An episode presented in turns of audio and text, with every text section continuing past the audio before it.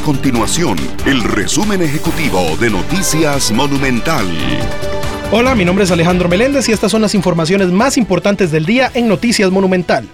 El incendio generado en una fábrica de empaques en el Coyol de Alajuela finalmente impactó 20.000 metros cuadrados, según confirmó el cuerpo de bomberos. El siniestro tardó poco más de tres horas en ser controlado.